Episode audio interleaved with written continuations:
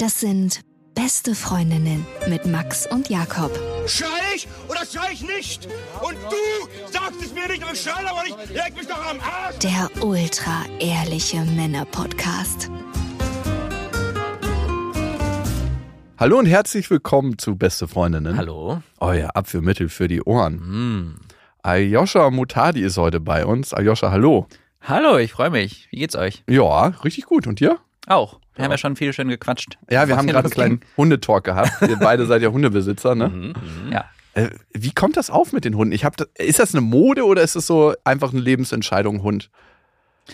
Boah, ich weiß nicht. Also bei mir war es äh, irgendwann eine Entscheidung halt. Ich habe halt immer, ich habe immer gesagt, ich liebe Tiere und ich liebe Hunde. Und in jedem Urlaub, in dem ich war mit meinen Eltern, war es früher immer so, ja, äh, hier Straßenhund irgendwo gefunden, dann mussten meine Eltern Hundefutter kaufen. Oh Gott. Also ich war So immer ein sehr, Kind warst du. Ich war so ein Kind, ja. Mhm. Ich war auf vielen Ebenen, glaube ich, so ein Kind. Ja. Schon sehr viel Liebe, Shoutout die rausfließen musste. Nee, Deswegen haben meine Eltern mich zu. Nein, das mach ich, das ich sagen. Sag mal bitte. Deswegen haben dich deine Eltern jetzt. Du machst es richtig spannend. Enterbt.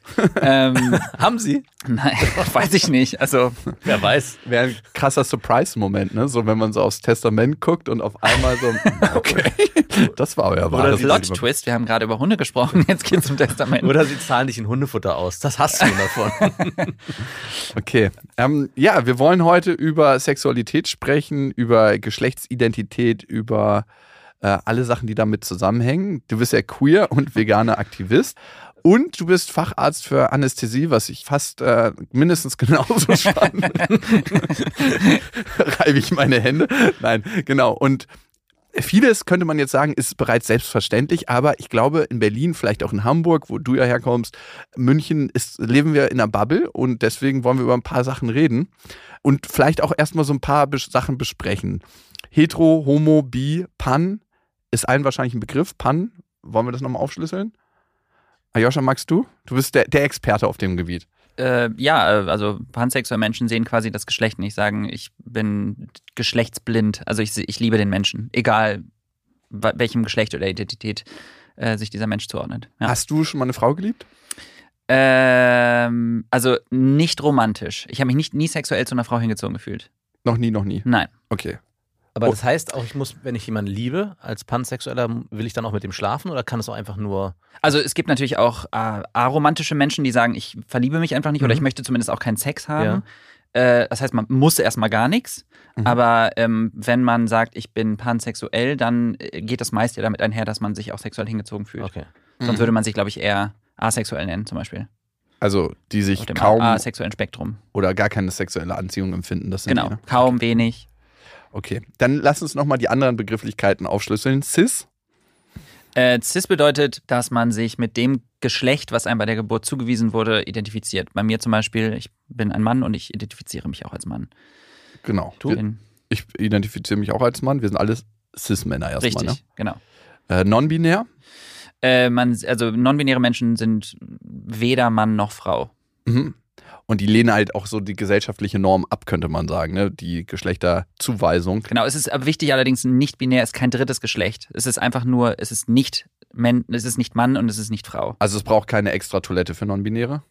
Nein. Okay. Also, äh, naja, also, äh, jein. Ich finde, wir bräuchten generell mehr Unisex-Toiletten. Mhm. Ja, generell, ich habe mich eh gefragt, außer ähm, Allerdings natürlich mit dem zusätzlichen, äh, also das dass Thema. sich Männer beim Pinkeln hinsetzen. Ja, ja, auch, Ja. weil sonst, sonst fühlt sich das so an wie ein Reißverschluss, wenn man aufsteht, ne? Ja. Und Vor ja. allem, wenn man Arschhaare hat. Achso, hm, okay, okay, okay. Check. Jetzt habe ich verstanden. Genderfluid. Ist ja wie ein Vokabeltest hier. Ja, ich dachte, Ayosha muss jetzt hier erstmal auf die Äh, Bank also genau, das, werden. letztlich bedeutet das, wenn das eigene äh, Gender, das eigene Geschlecht äh, fluide ist. Also das ist, ja, wenn, Mhm. das heißt, es ist immer Wechsel, nichts ist fix. Ne? Also ich glaube, viele Menschen haben den Struggle, ähm, dass sie das Gefühl haben, ähm, vor allem in der queeren Szene, okay, ich muss mich jetzt diesem Geschlecht zuordnen, das ist dann für immer das, was ich bin. Mhm. Und ähm, davon löst man sich, wenn man sagt, ich bin genderfluid. Aber ist das nicht jeder so ein bisschen sowieso? Also, oder Jein, wie, weit also- geht das? Also ich bin, würde mich nicht als genderfluid bezeichnen. Ich bin ähm, definitiv, also ich sehe mich als Cis-Mann Mhm. und ich sehe da keine Fluidität. Ich habe zwar eine feminine Seite an mir, das ist Genau. aber nicht meine Identität. Ah, also darum geht es. Das ist Genau. der feine Unterschied. Ja. Okay. Mhm. Genau. Mhm. Und dann gibt es noch Trans natürlich. Genau, Trans ist letztlich das Gegenteil von Cis, bedeutet, äh, man identifiziert sich nicht mit dem, Gebur äh, mit dem bei der Geburt zugewiesenen Geschlecht. Ja. Also mir wurde bei der Geburt gesagt, okay, meinen Eltern wurde gesagt, das ist ein Junge, Ja. weil der hat einen Penis. Mhm. So funktioniert es ja. Äh, Mhm. Und wäre ich jetzt trans, würde ich sagen, nein, ich bin eine Frau. Okay. Wir wollen heute ein bisschen in Dating-Klischees einsteigen Yes. und ähm, haben dich dazu eingeladen, weil wir dachten, vielleicht kennst du dich aus. Also du kennst dich auf jeden Fall in der Szene besser aus als wir. ähm, und Warum? ja, weil du in der Szene unterwegs bist, mal gewesen bist, oder? Wart ihr etwa noch nie in der Szene unterwegs? Also was heißt das schon? Also nicht alt aktiv. Nur passiv. Genau, nur passiv bisher. Sehr gut. Das ist ja auch so ein krasses schon. Klischee. Ja, genau. Ähm, das, ähm, Wir, das ist auf jeden Fall ein Fettnäpfchen, eine Fettnäpfchen-Folge. für uns. Auf jeden Fall. Ich hoffe, das ist okay für dich. Dafür bin ich ja da. Wir brauchen um hier- aufzustellen. Wir brauchen hier Nee, einen um euch da reinlaufen zu lassen. Ich will euch jetzt einfach fallen. Okay. Es ist ein Klischee, dass äh, für schwule Männer das Dating-Game einfacher ist im Sinne von Sexualität ausleben, aber dass feste Partnerschaften schwerer sind. Würdest du das unterschreiben oder sagst du, das ist einfach ein fucking Klischee? Also ich glaube erstmal zu der Frage, dass es nicht unbedingt wichtig ist, sowas auf eine Waagschale zu legen im Sinne von, was ist schwerer, was, Mhm. ne? also homo versus hetero, queer versus non-queer, weil ich, ich finde immer so Vergleiche in der Hinsicht jetzt nicht so zielführend. Ich finde, alles bringt so die eigenen Struggles mit sich, so. Und ich Mhm. finde, äh, ja, die queere Szene ist definitiv aus meiner Erfahrung relativ sexuell offen. Und das bringt natürlich auch so ein bisschen.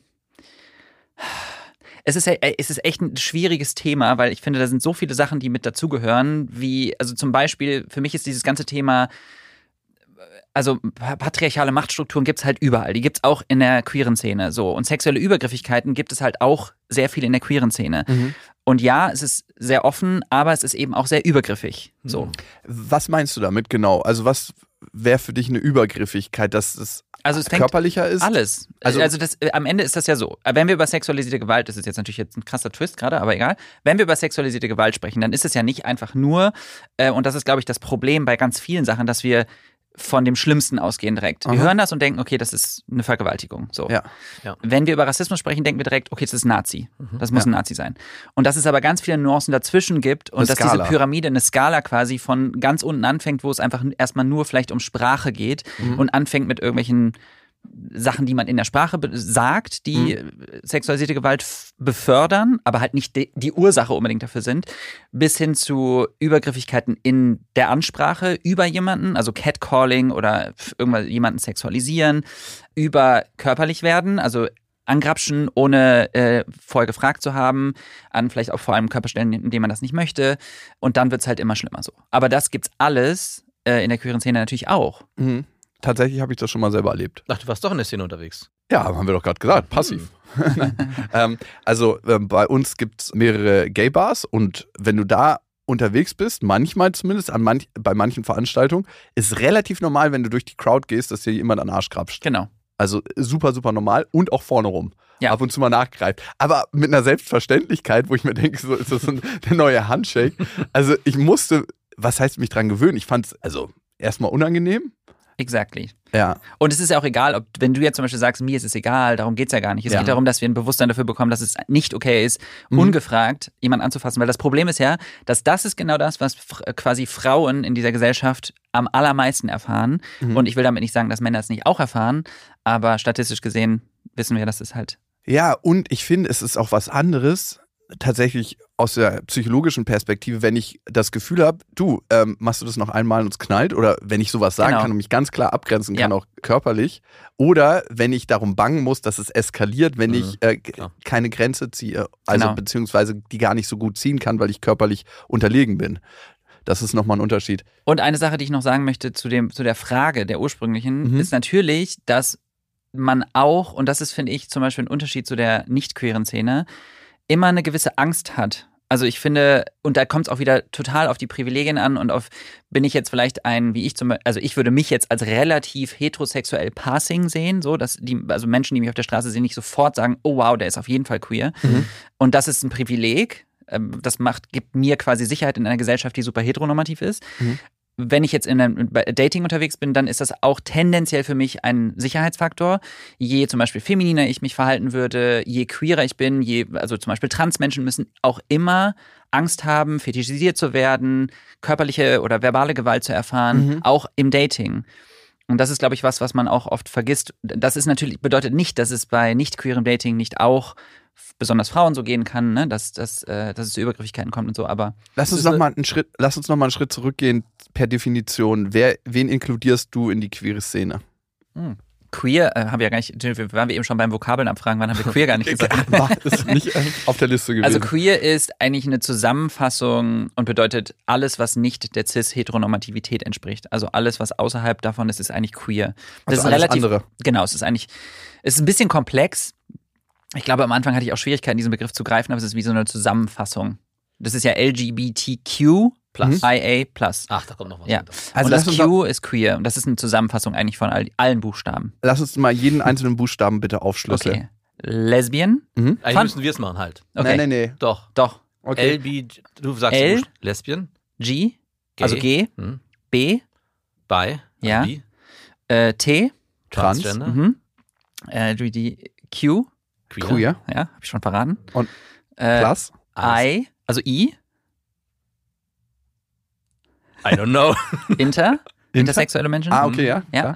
klar. Äh, und dann A, äh, asexuell? ja. Ja, Und yes. Plus, äh, Plus ist quasi letztlich alles, was dann nicht Und- genannt wurde. ah, okay. Es gibt Plus natürlich noch so- viel mehr, aber Wie diskriminierend, dass der Rest mit so einem Plus eingefangen wird. Das ist ja wirklich. Stimmt. Ähm, und Fun Fact, das finde ich eine total schöne Geschichte. Ich weiß nicht, warum mir die gerade eingefallen ist, aber das, der Grund, warum das L am Anfang steht, Mhm. ist, weil damals in der HIV-Pandemie schwule Männer vor allem so schlimm behandelt wurden, dass sie komplett ausgegrenzt wurden und dass die und äh, es haben sich dann lesbische, ähm, wie heißt der Nurses nochmal, äh, lesbische Krankenpflegekräfte haben sich quasi zusammengetan und haben kollektiv versucht, ähm, sich für die schwulen Männer damals einzusetzen. Und deswegen als Dankeschön wurden Ah. sie, wurde das L äh, an das Anfang von LGBTQI Plus gesetzt, was ich total Ah. schön finde. Krass, krass, krass, Ja. krass. Weil damals, also damals war es ja unfassbar stigmatisiert, noch viel mehr als heute.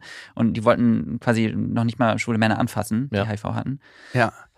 Ayosha, Philadelphia. mhm. Philadelphia, ja. Ich wollte es Ja. gerade erst am Wochenende wieder gucken. Habe ich Film. tatsächlich noch nie gesehen. Nein. Doch. Äh, Ich war, ja, nein, I know, sorry. Ah, Ayosha, krasse Bildungslücke, wirklich.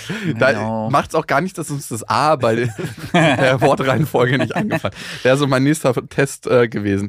An dieser Stelle eine kleine Werbung und sie ist von IKEA, nämlich für den IKEA-Podcast im Leben und daneben. Und da geht's im weitesten Sinne um das Thema Zuhause. Klar, IKEA kreiert mit Zuhause, aber es gibt natürlich eine große Spannbreite, wenn es ums Thema Zuhause gibt. Und eine der Hosts ist Linda. Linda, Linda, was macht den Podcast so besonders für dich? Der Podcast spiegelt wieder, wie vielfältig das Gefühl von zu Hause sein kann. Vielleicht ist es ein bestimmter Ort für dich, vielleicht ist es aber auch ein Gefühl, was du in der Beziehung für dich entwickelst oder was du dir auch für dich selbst aufbaust. Und wir haben super spannende Gäste, die genau auf dem Themenbereich dann auch Experten sind. Wir haben viele Autoren bei uns. Steffi Stahl ist bei uns als Psychotherapeutin. Und das ist einfach ein riesiger Mehrwert, weil du für dich konkrete Tipps und Impulse mitnehmen kannst. Ja, ich bin sehr erstaunt so über die Bandbreite an Gästinnen, die ihr habt. Also es ist wirklich richtig, richtig krass. Und ich finde auch, dass man irgendwie in jeder Folge so einen kleinen Nugget für sich mitnimmt, den man umsetzen kann. So ähnlich wie bei Sobi, ne? Also hört mal rein im Leben und daneben der IKEA-Podcast. Den gibt es überall, wo es Podcasts gibt. Wie hat sich denn dein Dating-Game verändert, seitdem du äh, Reichweite hast oder mehr Reichweite? Ist das so, dass du in der Szene ja total erkannt wirst, wahrscheinlich, ne? Und außerhalb der Szene auch? Hast du mehr Übergriffigkeiten erfahren oder ist es leichter für dich? Was, was ist es? Mm, Das ist keine Fangfrage. nee, ich überlege gerade. Also, pff. ich, ehrlich gesagt, ich weiß gar nicht, ob ich so einen krassen Unterschied merke. Also, ich merke natürlich, wenn jetzt zum Beispiel mir jemand bei Instagram schreibt oder äh, Den Unterton. mir jetzt, ja, also es ist halt einfach, ich komme zum Beispiel nicht so gut damit klar, wenn Leute mich toll finden, weil sie mich kennen und ich dann das Gefühl habe, äh, es ist aus falschen Gründen, ich weiß es nicht, ich kann es nicht Mhm. erklären, wenn da so ein Machtgefälle ist. Aber das Ähm, erzeuge ich nicht, sondern das erzeugt die andere Person, weil Mhm. sie so auf mich, also hochschaut. Ja. Ich Und finde dich so toll und gerade. ja, so, Ähm, so keine Absicht. Aus dem. Sieht man nicht im Podcast. Nein, nee, das schneiden wir raus. gerade den rechten Arm Ähm, äh, äh, ja, nee, also äh, genau, also so dieses ähm, ah, Joscha, ich finde dich so toll, du bist so toll und ich, das, damit komme ich nicht so klar. Mhm, mhm. Also ich finde es natürlich, ich freue mich natürlich, aber wenn es jetzt in Bezug auf Dating ist, dann ist es so. Und sonst muss ich sagen, vor allem früher meine Dating-Erfahrungen waren tatsächlich nicht so schön. Inwiefern? Nimm uns da mal mit. Ähm, also tatsächlich hatte ich auch das Thema Übergriffigkeiten sehr doll. Mhm. Ähm, weil ich, also ich zum Beispiel war sehr, also ich bin es bis heute, aber ich war es damals noch viel, viel mehr. Ich meine, ich war ich bin mit 23 geoutet und mich hat damals mein, äh, einer meiner Freunde hat damals gesagt, okay, du hast diese Idealvorstellung, dass du jemanden kennenlernst, einfach irgendwann, du läufst über die Straße und dann ist da jemand. Und das ist ja, ich glaube, wenn man gerade frisch geoutet ist, noch super schwierig, weil ich mal so dachte, okay, wie erkenne ich denn überhaupt jemanden? Also ich kann nicht einfach random jeden Dude, den ich irgendwie attraktiv finde, ansprechen, weil da habe ich Angst, dass ich eine Schelle bekomme, weil er sagt, ey, du Schuchtel, pack mich nicht an, so ungefähr.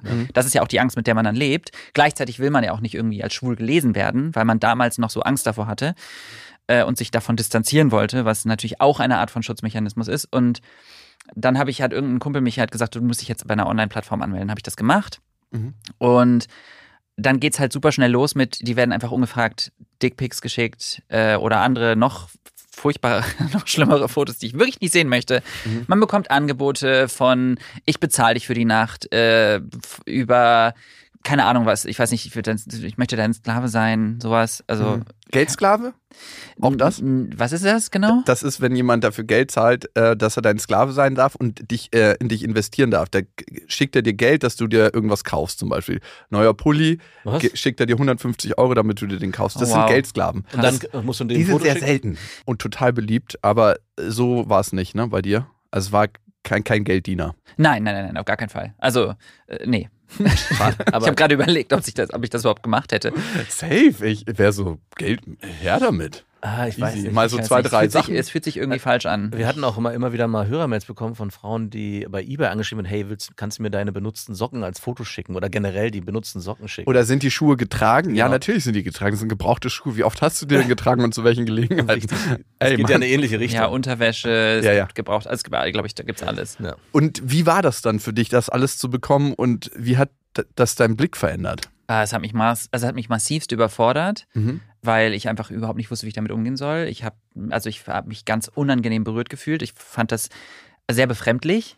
Mhm. Ähm, und wollte das alles gar nicht und wusste aber nicht, also man kann es ja nicht abschalten. Mhm. Ne? Du kannst es, du siehst es halt dann und denkst so, okay, wow, das ist super unangenehm. Mhm. Ähm, Ist ja eine Form der Übergriffigkeit. Es ist absolut eine Form der Übergriffigkeit. Äh, ungefragt jemandem Sachen zu schicken, die absolut sexuell sind und sexualisierend sind, das, ist- geht nicht. Mhm. Aber es ist halt damals halt noch nicht bewusst. Und das Problem ist, ich habe dann immer gedacht, ja, ich bin halt einfach ultra prüde. Also ich habe den Fehler sofort bei mir gesucht. Das ist was ganz, ganz Natürliches psychologisch gesehen, zu sagen, ich bin verkehrt, wenn die Masse um mich herum ganz, ganz anders ist. Habe ich ja auch gelernt, ne? Das ist ja das, was ich als queere Person gelernt habe. Mhm. Ich habe nie queere Vorbilder gehabt. Ich hab, bin immer quasi alleine gewesen in, meinem, in, meiner, in meiner Wahrnehmung. Ich habe im Fernsehen, in Medien, in Werbung, in meiner Schule nie queere Menschen gesehen. Wenn, dann wurden die verarscht oder es wurde sich über die lustig gemacht oder sie Stimmt. wurden so stereotypisch dargestellt. Zum Beispiel so, ich weiß nicht, ob ihr euch an Wochenshow noch erinnert.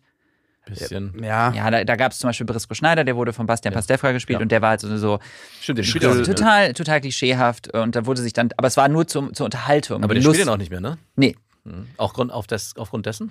Weiß ich nicht, es gibt halt die Wochenshow einfach nicht mehr, ne? Ja, aber es gibt ihn noch. Äh, er macht, Ja, glaube ich, noch. Aber er macht halt komplett andere Sachen jetzt. ja, wahrscheinlich. Mhm. Ja. Also er hat so ein, er hat den recht schrill gespielt, laut. Ja, total so, aber, aber halt zur Belustigung, so, haha, guck mal, so sind Schwule. Und ich weiß natürlich, sitzt man dann vom Fernseher und ich habe auch gelacht. Das war super lustig. Und es Sorry. war auch lustig, Es war genau. Aber, lustig. aber es, es geht natürlich auf, also es geht natürlich auf Kosten von Menschen, die Natürlich. keine Sichtbarkeit haben. Es ist ein letztlich ein nach unten treten, so Ja, ungefähr, klar. ne? Ja, total. Warum gibt es eigentlich dieses schrille und laute Klischee, was natürlich auch immer wieder gezeigt wird, dass anders geredet wird, vielleicht auch so ein bisschen nasal, dass manche Menschen das machen? Ich habe mich das immer gefragt. Warum? Also ich glaube, ich glaube, es gibt's halt einfach und ich glaube, es fällt nur auf, weil alles, was wir sehen, so krass genormt ist auf heteronormativ, Mhm. cis, weiß.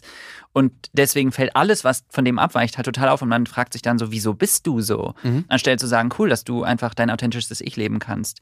Ähm, und ich weiß, was du meinst. Du meinst, äh, warum das jetzt quasi besonders in der queeren Szene so ist. Ich glaube, dass queere Menschen sich vielleicht tendenziell auch mehr von diesen toxisch-männlichen nicht heteronormativen Denkmustern und Verhaltensmustern lösen und Mhm. sich eh da nicht einordnen. Aber ich kann da ja keine definitive Antwort darauf geben. Also Und jetzt Es speziell. gibt ja da alle Facetten. Total, total. Aber ich, ich würde sagen, dass wenn wir eine, eine Studie machen würden und Mhm. 1000 Männer einladen würden und du nur anhand der Stimmenprobe einteilen müsstest, sagt jemand, er ist selber gay oder er ist hetero. Dass du es an der Stimme erkennen würdest. Und da ist die Frage, und, und das, das habe ich mich schon oft gefragt, warum es manchmal eine andere Art gibt zu reden, weil sie sich einfach abgrenzen wollen von Cis-Männern. Ich glaube nicht, weil also man baut sich damit ja eigentlich eher, also du legst ja viel mehr Steine damit in den Mhm. Weg. Also das ist Ja. ja, nichts, was einem hilft. So, Mhm. ich zum Beispiel habe mich das eine Zeit lang mal gefragt. Das Thema toxische Männlichkeit ist ja, das haben wir ja alle so ein bisschen verinnerlicht, ne? Ja. Das bedeutet, dass aber auch nicht queere Männer genauso davon betroffen sind und diese Denkmuster in sich drin haben und vielleicht auch gar nicht zulassen, feminine Seiten an sich zu zeigen oder zu entdecken weil wir Angst haben davor, so behandelt zu werden, wie queere und queere Menschen und Frauen in dieser Gesellschaft behandelt werden. Wisst ihr, was ich meine? Ja, ja, klar. Und äh, ich finde, ähm, deswegen weiß ich manchmal gar nicht, ob vielleicht viele Männer nicht sowieso, also cis, nicht queere Männer, sich generell auch femininer verhalten würden, gäbe es diese Muster nicht, gäbe es diese Klischee und diese Rollen nicht. Und Ah, umgekehrt, pff, warum jetzt Es ist Okay. super interessant, dass du das so äh, gerade beschreibst. Ich habe mich ertappe mich, mich gerade bei dem Gedanken. Ich hatte gestern äh, im Badezimmer eine Situation. Meine Tochter war, wir haben uns gemeinsam, gemeinsam fertig gemacht und dann hat sie mich irgendwas gefragt und ich habe dann so voll auf feminin, schwul irgendwie so, so ein bisschen so, ach wirklich und habe so angefangen so komisch zu reden und habe mich in dem Moment gefragt, was machst du ja eigentlich? Ist und habe so ein bisschen den Brisco Schneider gemimt. Meine Tochter hat mich hat total gelacht auf der einen Seite, aber ich habe mich auch in dem Moment gefragt, was, was kriegt sie eigentlich gerade mit? Einerseits fand, dachte ich so, hey, okay, ich zeige hier irgendwie eine Seite von mir, die irgendwie nicht dem normalen, hey, ich bin hier der Mann im Haushalt. Auf der anderen Seite bediene ich auch ein Klischee, was sie sich in dem Moment auch angucken kann. Und da auch nochmal ein stärkeres Bewusstsein drauf zu haben, wie lebe ich das auch jetzt auch bei meiner Tochter oder meinem Sohn vor, aber auf der anderen Seite nicht zu vergessen, ähm, es ist auch okay, jetzt seine weibliche Seite zu zeigen als Vater oder als Mann und da nicht irgendwie sich dafür schämen zu müssen. Ja, also wie ich dich verstanden habe, ja schon, ich finde, das ist ein interessanter Blick und korrigiere mich, wenn ich es falsch aufgefasst habe. Eigentlich gibt es eine Norm, die gelebt wird Mhm. und wir wissen gar nicht, aufgrund der toxischen Männlichkeit, die in, Mhm. in uns alle angeimpft wird, was ist eigentlich natürlich? Was könnte ein Spektrum sein, auf dem wir uns eigentlich alle entwickeln, weil diese Norm so eingeschränkt ist, dass es gar nicht für uns natürlich ist, anders zu sprechen, obwohl das vielleicht natürlich wäre. Also ich will jetzt nicht, das mit dem Sprechen weiß ich jetzt nicht. Das ist ein Beispiel, aber ist genau das, was du meinst. Wir sind halt so krass ähm, in diese in diese Rollenbilder reingedrückt worden ähm, und haben das alle so doll verinnerlicht, Mhm. dass wir, glaube ich, von klein an lernen, so muss ein Junge sein. Mhm. Und das fängt wirklich, und ich meine jetzt nicht so banale Sachen, das ist zwar auch so wie, wie okay, Jungs kriegen blau und Mädels, äh, Mädchen kriegen pink, Ja. ähm, sondern es geht ja viel mehr. Es ist ja, es ist in der Sprache verankert, es ist in unseren Verhaltensmustern verankert, es ist in der Art und Weise, wie wir Sport machen, welchen Sport wir machen, ähm, in, in allen möglichen Dingen ähm, verankert, wie wir uns als Mann zu verhalten haben. Ja. Und das schränkt uns ja total ein, uns überhaupt ausprobieren zu dürfen, weil sobald wir diese Rolle verlassen, ist es dann zum Beispiel so, dass ich sage, okay, wow, der ist auf jeden Fall schwul. Mhm. Genau. Als ob das was Schlimmes wäre, Genau. abgesehen davon. Ne? Also Mhm. und, und davor wollen sich Män Männer schützen, die zum Beispiel nicht schwul sind oder nicht queer sind. Und das ist aber auch was, was nicht nur von Männern, von anderen Männern ausgeht, sondern auch von Frauen. Also ich, Absolut. ich habe es gerade erst erlebt, dass jemand, den ich kenne, der hat äh, von seiner Partnerin gehört, ey, verhalte dich mal wie ein Mann, das ist mir zu unmännlich. Und ich dachte mir so, wow, what the fuck? Wie hat er Und, sich denn verhalten, dass dieser Satz gefallen ist? Ja, der hat sich anders an sie angekuschelt. Ah. Wow. Und da dachte ich mir, ist das ihr fucking Ernst? Also vor allem ähm, da drauf als Mann gut zu reagieren oder aber auch als Frau, das ist gar nicht so einfach. Nee. Ne? Wenn du jemanden sehr gerne magst und dich angezogen fühlst und eigentlich dem anderen auch gefallen willst und dann trotzdem sagst, du lebst das so, wie du möchtest, ist nicht so easy. Es ist voll, ja, es ist voll schwierig. Und ich mache ein spannendes Beispiel jetzt. Also, habt ihr schon jemals einen Mann geküsst? Ja, So ein bisschen. um Vierer einzuleiten. Okay, aber ich meine jetzt nicht einen Kuss auf die Wange, ne? nee, nee, richtiger Zungenkuss, war sehr piekig. Nee, habe ich nicht. Okay, hast du, was eine Wette oder hast du einfach gemacht? Nein, äh, um Vierer einzuleiten. Was? äh, einen Vierer einzuleiten. Ach so, okay. Ja, Ähm, gut. das Okay, dann bist, du, dann bist du. Nein, nein, nein, dann bist du raus aus der Nummer. Ist gut. Doch, ich habe stimmt, ich habe einmal äh, so ein, ich habe sogar ein Bild davon, aber da haben wir uns nur Mund auf Mund, so quer, aber Zunge hat nicht, es war nur so eine Okay. kurze Nee, das zählt nicht. Ja, ich es weiß, muss richtig so Aber ich weiß noch, dass ich, äh, es hat gepiekt. Es piekt sofort ult- so, ultra krass. Wie unangenehm. Also, okay, ich wollte eigentlich auf was hinaus und das hat jetzt nur so mittelmäßig, aber egal, es klappt trotzdem gut, weil am Ende ist es so. Äh, alle meine Freundinnen in meinem Umfeld zum Beispiel haben schon mit einer Frau rumgeknutscht. Mhm.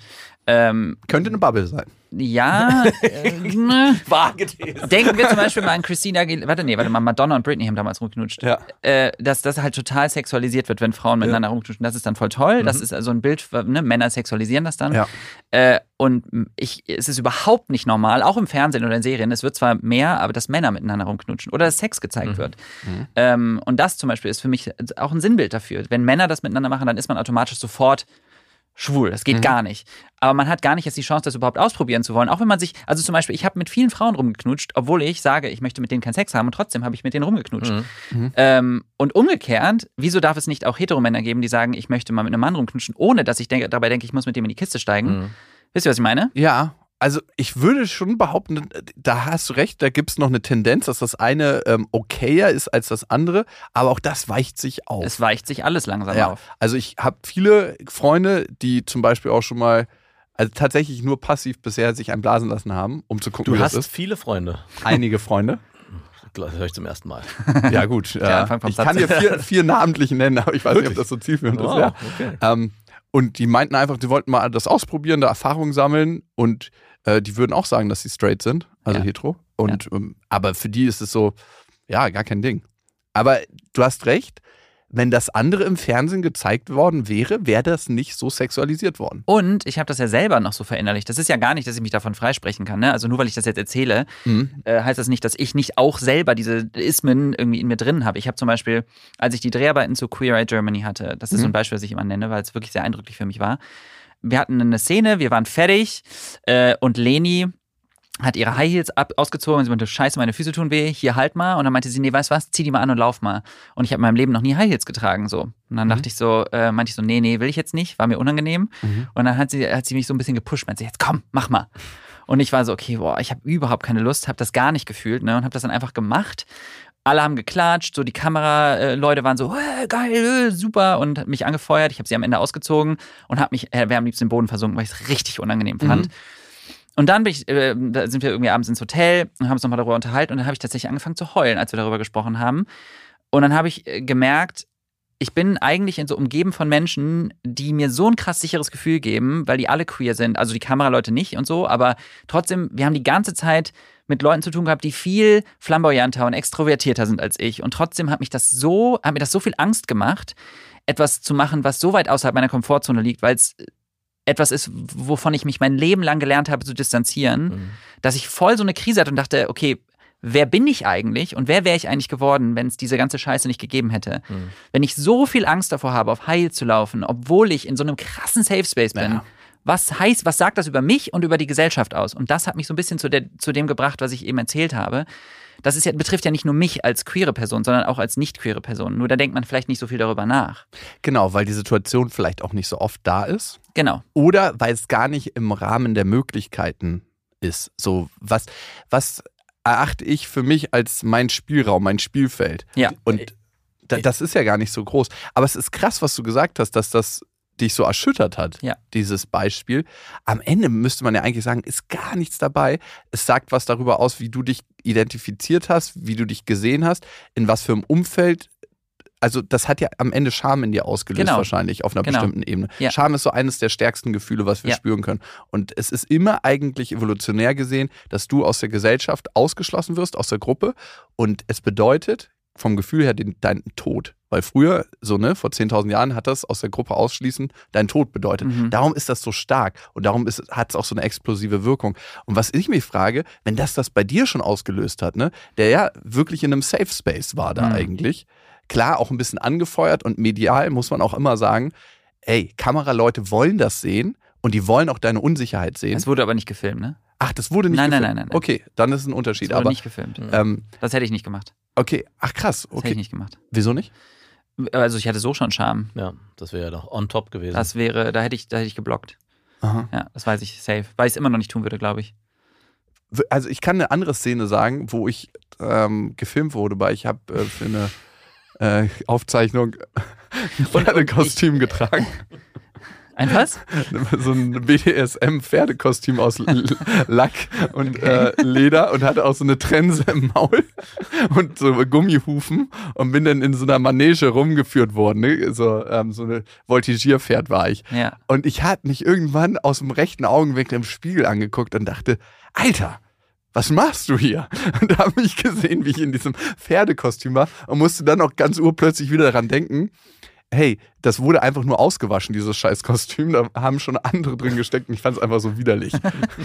Aber ich glaube, es ist auch nochmal ein Unterschied bei mir, weil ich mein Leben lang gelernt habe, mich für meine Femini-Seite und mein Queer-Sein zu schämen. Und also, da, ne, da, Das da, hat aber, glaube ich, jedermann. Ja, ich wollte gerade sagen, also aber, ja, aber ich wurde halt, ich habe es halt mehr in mein Face bekommen, weißt Ja. du? Also es, Ja. ich glaube, ihr habt alle, alle leben so ein bisschen mit diesen Genau. Ängsten, auf jeden Fall. Das ist ja das, was ich auch gesagt habe. Aber ich habe halt mein Leben lang gelernt, dass ich falsch bin. Mhm. Weil ihr am Ende, ne, ich bin nicht heterosexuell und das weiß man gefühlt immer so ein bisschen, schwingt immer mit. Mhm. Und je, je nachdem, wie gut dein Verdrängungsmechanismus ist, ja, du hast aber kommt du halt hast, früher oder später raus. du hast ja auch für dich akzeptiert, diese feminine Seite gehört zu mir und ich will die auch ausleben. Und ich wir glaub- alle haben die. Also Genau, das Ding ja. ist ja, wir alle haben die. Und ich glaube, viele Männer sind sich gar nicht bewusst oder wollen gar nicht daran, dass es eine feminine Seite gibt.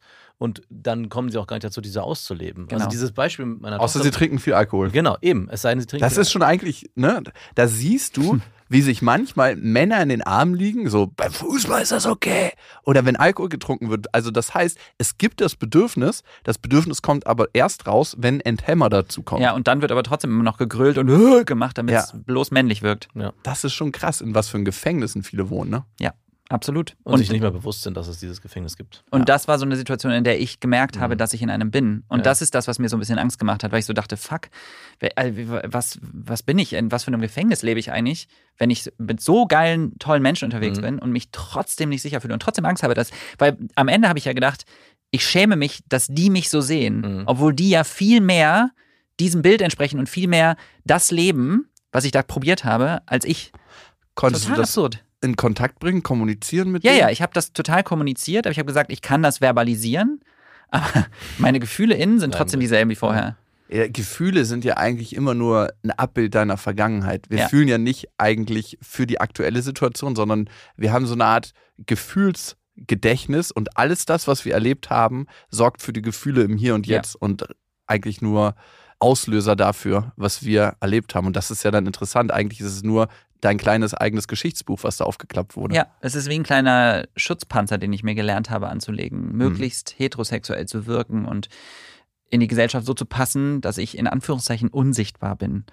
Genau, das war, ich hatte das nämlich von auch, als du es gesagt hast, du hast von gesagt, ich bin auf, also von außen her nicht so wirklich zu erkennen als queer oder schwul, sondern mir fällt es leichter, mich so einzufügen, ob das auch eine bewusste Wahl ist, dass du sagst, ich will, könnte vielleicht mich sogar noch mehr auf meine feminine Seite begeben, Mhm. aber ich entscheide mich dafür, also als du reingekommen bist zum Beispiel, habe ich auch nicht gedacht, okay, äh, du siehst einfach aus wie ein heterosexueller Mann, du hast jetzt nicht irgendwie ein, ein diveresken Ersch Erscheinungsbild. Das ist ja dein Klischee, was du Ja, genau. Frage ist, wie sieht ein heterosexueller mein- Mann genau, aus? genau. Naja, genau. Aber ist es eine bewusste So wie Max. Genau, so wie ich. äh, ist es eine bewusste Entscheidung? Also zusätzlich ist es. Nein. okay. Absolut nicht. Also gar, nie bewusst. Ich glaube, ich habe immer schon, also wenn ich an meine Kindheit denke, es gab immer Situationen, wo ich gemerkt habe, boah, eigentlich habe ich voll die femininen Seiten in mir, aber ich unterdrücke die. Ich habe zum Beispiel in meinem Zimmer immer getanzt, habe ich noch nie in irgendeinem Podcast erzählt, by the way. Hm. Ich habe in meinem Zimmer immer zu, zu Britney oder zu Backstreet Boys oder so, habe ich getanzt und habe einfach mich komplett frei gefühlt. Der Haken an der Sache war, mein Zimmer in unserem ersten Haus hatte oben so Glas an der Tür, Mhm. sodass man da reingucken konnte. Ah, okay. Und es gab auf jeden Fall Situationen, wo Leute an die Tür gekommen sind und waren so, ähm, was machst du da? Und das war mir dann ultra unangenehm, aber ich habe es dann schon oft genossen, quasi einfach mal frei zu tanzen, Mhm. wenn niemand geguckt hat, wenn jemand da war. Mhm. Und ähm, aber sobald das sowas hätte ich ja nie gemacht, wenn andere Menschen dabei gewesen wären in Ja. der Öffentlichkeit. Geschweige denn, ich habe sogar teilweise andere Musik gehört oder anderen Menschen gesagt, ich höre andere Musik, nur um männlicher zu wirken. Ich habe auch witzigerweise äh, immer gesagt, ich esse super viel Fleisch, weil ich dachte, das wirkt männlicher. Ja. Also ich habe super viele Mechanismen. Ich habe mich homophob und transphob geäußert, um mich zu distanzieren. Klar. Ist das was, was bei dir irgendwie nach nachwirkt? Also so auch in puncto Scham oder Schuld? 100 Prozent, ja. ja all, all das, was ich jetzt, also das ist alles für mich ein Verarbeiten, darüber zu sprechen, das anzuerkennen, dass das da ist, ist eine Art, das zu verarbeiten und daran zu arbeiten. So, Ja, für mich. Der erste Und Schritt. ähm, ich weiß nicht, habt ihr schon mal, kennt ihr so diesen Begriff Pick Me Girl? Also so, habt ihr schon mal gehört? Mhm. Ähm, also wenn, wenn zum Beispiel weiblich, so- also äh, ich sage jetzt einfach mal Cis-Frauen, also weiblich sozialisierte Menschen, schlecht, also so sagen, ich bin nicht so ein Mädchen, ich, bin- ich bin nicht so eine Frau, ich hänge lieber mit Männern ab, ich bin nicht so zickig, ich bin viel cooler als die anderen. Das ist ja auch eine Art, äh, sich irgendwie anpassungsfähig zu machen und zu sagen, ich möchte, dass die Männer mich mögen ähm, und andere Frauen abzuwerten. Ja. Und das gibt's aber auch in anderen Bereichen. Ich war zum Beispiel ein Pick-me-gay. Ja? Ich habe gesagt, ja, ich bin nicht so ein Schwuler, ich bin nicht so tuckig, ich bin nicht so, so flamboyant und äh, ich finde das, ich will mich davon klar distanzieren. Ich möchte, dass ihr Heterosexuellen mich mögt. Was in deiner, was in deinem Aufwachsen ah, glaubst du, hat dafür gesorgt, dass du dich so entwickelt hast zuerst? Und was waren die Auslöser, dass es einen Gamechanger für dich gab? Also ich glaube, das ist ja super individuell, bei jedem anders so, aber Ja. ich glaube, das, das größte, eines der größten Themen ist fehlende Repräsentanz und Sichtbarkeit. Ähm, dass ich einfach von Kind auf das Gefühl hatte, ich bin komplett alleine mit meinen Gefühlen. Ich bin eine Anomalie, Aha. weil ich habe ja gemerkt, da ist was. Ähm, ich, man hat, ich habe relativ früh schon gemerkt, so dass ich Männer anziehen finde. Mhm. Und habe das aber immer verdrängt und habe dann immer so gedacht, nee, das darf auf gar keinen Fall passieren, das darf nicht sein, das ist eine Phase, das geht weg. Und die Ausreden ändern sich immer, je nachdem, wie alt man dann gerade ist. Ähm, und dann kriegt man natürlich mit, also in meinem Umfeld, in meinem Freundeskreis, in der Schule, meine Eltern, wir hatten gar keinen Kontakt. Und wenn, dann war es immer irgendwie klischeehaft oder abwertend, dann kamen irgendwelche Sprüche. Hm. Von, oh, der ist schwul, wusstest du das? So. Und natürlich nehme ich das auf. Natürlich, Natürlich. höre ich das. Ähm, oder wenn, ich wurde, natürlich wurde auch, wurden auch Witze in der Schulzeit über mich gemacht, so, du bist schwul, du bist ein Mhm. Schwuchtel, du bist Ballett und so. Irgendwelche blöden Sachen, die halt einfach nur waren, weil ich zum Beispiel mich immer wohler mit, äh, mit Frauen gefühlt habe. Mein Leben lang. Mhm. Weil ich weniger diesen Klischees angehören musste. Ich durfte Fußball nicht mögen, ich durfte Bier nicht mögen. Also Wie Bier wir. nicht, nicht Wie wir. mögen. Ja, wir mögen auch kein Fußball und auch kein Bier. Siehst du so. Und keine Autos. Und ke- Aber ja, Autos mag ich tatsächlich. ich mag auch ganz Ja, gerne Das Autos. stimmt. Na, dann bin ich der Einzige, der kein Auto ja. Also jetzt Aber ich finde es okay, ich mag dich trotzdem, glaube glaube ich. ich. ist nett, danke. Also ich habe jetzt nicht so einen krassen Autofetisch. Nee, ich so. auch nicht. Also, aber es gibt schon mal ganz geile Karren. Leider. Ich, das, das ist eine Sache, die ich mir nie zugestanden habe. Mittlerweile bin ich so, ja, okay. Ja, gut, aber ich glaube, also das fasst es eigentlich ganz gut zusammen. Und der Game Changer, den du gefragt hast? Ja, was war so der Auslöser? Vor allem Outing, ne? Finde ich, ist immer so ein Riesenwort. Müssen sich irgendwie Heteros outen? Mama, ich bin übrigens hetero. Ähm, ist das nicht schon Diskriminierung als solches, sich zu outen? In Äh, irgendeiner Form? In einer, in einer idealen Welt, in einer Utopie, ja. Ja. In der leben wir aber nicht. Ähm, ich habe jetzt, das passt eigentlich ganz gut zu. Es gab vor, oh, ich weiß nicht, ein paar Tagen hat sich einer Handball, Mhm. Ja. einer, einer, der in der ersten Liga, glaube ich, Handball spielt, Spitzensport. Spitzensportler, Handball, als erster Mann geoutet. Es gibt einen, der Einer. schwul. Ja, ein, ja. ein Profi-Handballer, der schwul ist. Laut Statistik müsste es jeder Zehnte Gibt es natürlich mehr. Ja. Ähm, aber einer, der sich geoutet hat. Und dann sehe ich diesen Beitrag bei der Tagesschau und sehe die Kommentare der darunter. Tagesschau. Tage, Entschuldigung, ähm, die in Instagram, wie heißt das? Heißt das Tagesschau nicht? Ja, ja, doch, mag sein. Aber ich, dass es auch so ein Thema ist, dass es hat sich ein Handballer Ja, ja, geoutet in der genau. Tagesschau. Aber das. Ding ist, genau das, voll viele Leute haben geschrieben, boah, das sollte doch egal sein inzwischen, ja, Ja. und jetzt ist ein Sackreis in China, nö, wen interessiert's? Und, und ich habe dann darunter geschrieben, dass das eine Art von, also es verkennt halt die Ernsthaftigkeit und die Wichtigkeit von so einem Coming Out. Mhm. Wir brauchen das. Wir sind auf Ja. jedes Coming Out angewiesen. Solange ähm, queere Menschen diskriminiert werden wegen ihrer sexuellen Orientierung, wegen ihres Aussehens, ähm, solange Transmenschen äh, nicht eigenständig über ihren Körper entscheiden dürfen, solange schwule Menschen nicht weltweit Blut spenden dürfen, solange all diese Formen der Diskriminierung man Angst haben muss vor körperlicher, verbaler Gewalt, solange ist keine Regenbogenklage zu viel, solange ist kein Outing irrelevant oder egal, solange sind wir auf jedes scheiß Outing Ja. angewiesen, weil jedes Outing gibt auch nur einem einzigen Kind irgendwo das Gefühl, nicht alleine zu sein. Ja, ja, das sehe ich 100 Prozent. Und deswegen ist es so wichtig. Ich muss gerade an mein Aufwachsen denken, wie ich aufgewachsen bin und welch, mit welchen Normen ich aufgewachsen bin. Natürlich die ersten Jahre bei den Zeugen Jehovas. Also da gibt es ein ganz bestimmtes Bild von Gays und das ist äh, laut der Bibel nicht vorgesehen. Und ganz, ganz schwer für Menschen, die schwul sind bei den Zeugen Jehovas. Also da ein Outing. Ganz, ganz schwer. Äh, ich, ich denke, also es gibt, gibt diese Leute, aber es ist äh, für die fast unmöglich, sich zu outen. Ja. Das ist das eine. Und dann weiß ich, dass wir in eine Straße gezogen sind, die ähm, sehr, sehr konservativ war. Ne? Jeder hat einen ultra sauberen Vorgarten und unser Nachbarsjunge ist immer zu uns gekommen, weil er sich bei uns so frei gefühlt hat. Mhm. Und der hat einfach von Kindheit auf mit Barbies gerne gespielt und alle in der Familie, in unserer Familie wussten das. Der hat quasi dann nur noch bei uns gewohnt. Der Mhm. hatte einen Stiefvater, der sehr, sehr klischee-männlich war, wahrscheinlich auch toxisch männlich und äh, wahrscheinlich auch abfällige Worte über Schwule rausgelassen hat. Und selbst für den war es bei uns fast nicht möglich zu sagen, dass er, dass er schwul ist. Und er hat später eine Frau geheiratet erst, Hm. hat eine Tochter bekommen und mit 27 oder 28 seinen ersten Freund gehabt, den er dann auch sehr, sehr lange, also der hat den immer noch, er ist Friseur geworden. Und für uns war es das erste Mal, als er rüberkam, klar. Also wie er war, wie er mit uns gesprochen hat, was er mochte, ähm, wie er sich orientiert hat. Mhm. Alles war eigentlich so klar. Und vielleicht gibt es aber auch manchmal diese Barriere zu, wir wollen ihm nicht zu nahe treten, Mhm. äh, trotzdem einem Freiraum geben. Ja. Und ja, ich habe es total vergessen. Aber also es ist eine schöne Geschichte, weil eigentlich zeigt es ganz gut. Ich glaube, vielen Menschen sollte bewusst sein, dass jeder von uns kann theoretisch in, im Umfeld jemanden haben, der queer ist, aber noch nicht geoutet ist. So. Mhm. Der sich einfach noch nicht geoutet hat oder sich nicht traut oder Angst hat oder sich davor ver versteckt oder Mhm. das nicht ein, ein, also nicht wahrhaben möchte. Und ich glaube, weil, weil mir schreiben natürlich auch voll oft Leute so, hey, ich habe das Gefühl, meine beste Freundin, mein Freund, ähm, was soll ich machen? Mhm. So, und dann ist es so, ja, das Problem ist, ein Outing oder ein Coming Out ist etwas super, super Persönliches und Individuelles. Wir können nie die Lebenssituation von Menschen einsehen. Ich glaube, das Wichtigste, was alle Menschen sich wünschen, ist das Gefühl von Geborgenheit und Sicherheit und Verständnis. Also alles, was ihr machen könnt, also man sollte niemals irgendjemanden zu einem Coming Out pushen. Mhm. Aber was man machen kann, ist sagen, egal was ist, egal wie du dich fühlst, egal wer du bist, egal wen du liebst, ich bin einfach immer für dich da. Ich hoffe, du weißt das. Ich glaube, das ist das Einzige, was wir alle brauchen. Und wenn dann irgendwann das, die Situation kommt, dass die Person das Gefühl hat, okay, I'm ready, dann cool. Den Satz, den du gerade gesagt hast, man sagt auch, das ist das Wichtigste in der Kindererziehung. Emotionale Präsenz. Ist auch so. egal wie jemand ist, egal welchen Weg er geht. Mhm. Und wenn du guckst, wenn jemand so auf Abwege gerät, auch so Radikalismus, ist meistens der Hauptgrund, dass das nicht da gewesen ist. Ja. Dieses Gefühl von Zugehörigkeit. Und deswegen suchen sich solche Menschen oft Gruppen, wo sie sich dann zugehörig fühlen. Ähm, Ich glaube, aber wir alle haben diese Grundbedürfnisse, ohne Klar. Scheiß. Alle Menschen haben dieselben Grundbedürfnisse. ja, gar nicht so kompliziert und doch so verkannt. Ja. Okay. Ayosha, für dich war es ein Weg zum Outing. Mit 23 hast du dich geoutet, ne? Äh, plus, minus. Okay. Aber ich weiß es nicht mehr 100%, aber ich glaube ja. nicht so ultra früh, ne? Nee. Wie alt bist du jetzt? Äh, Das älter. ich nicht. Sagst du das wirklich nicht? Nein, 34. Okay, 34. Ähm, also vor elf Jahren circa. Und ähm, du hast da gesagt, dass du damals noch viel Fleisch gegessen hast, ne? Weil du das als männlich erachtet hast. Ja, Und heute bist du vegan. Also ja.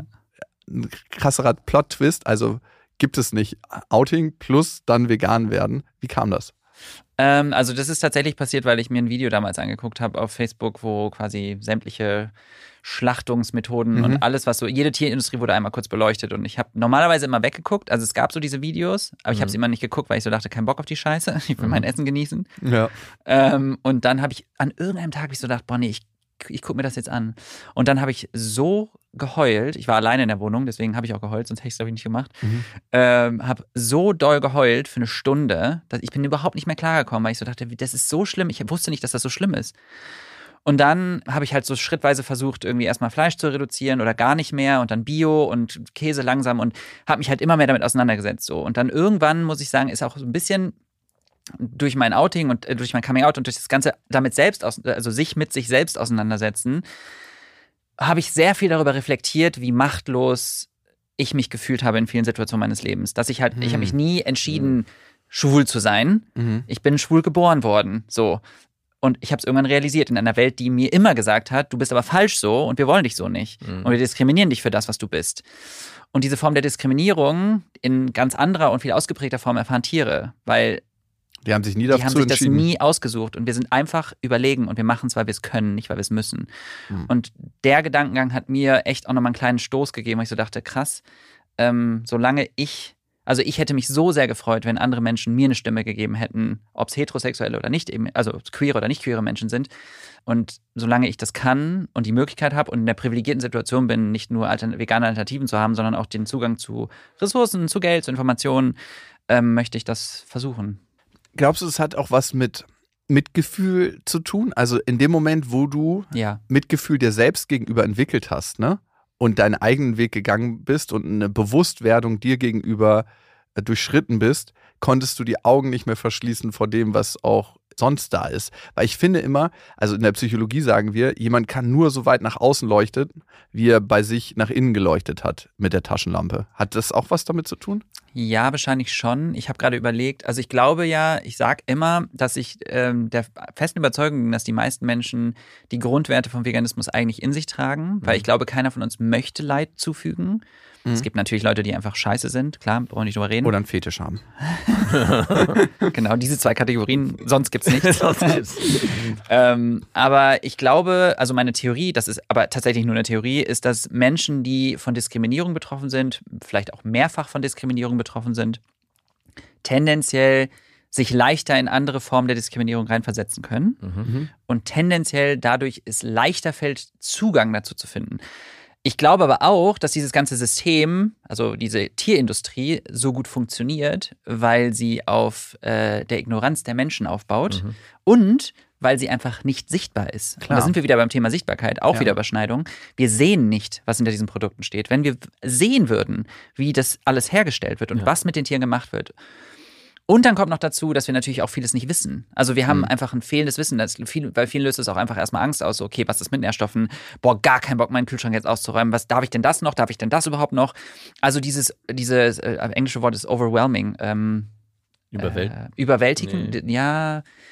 Vielleicht einfach so eine? Reizüberflutung oder Überforderung. Das Ja. ist das Gefühl von Überforderung. Ähm, und besonders bei Männern das Gefühl, dass man jemandem was wegnimmt.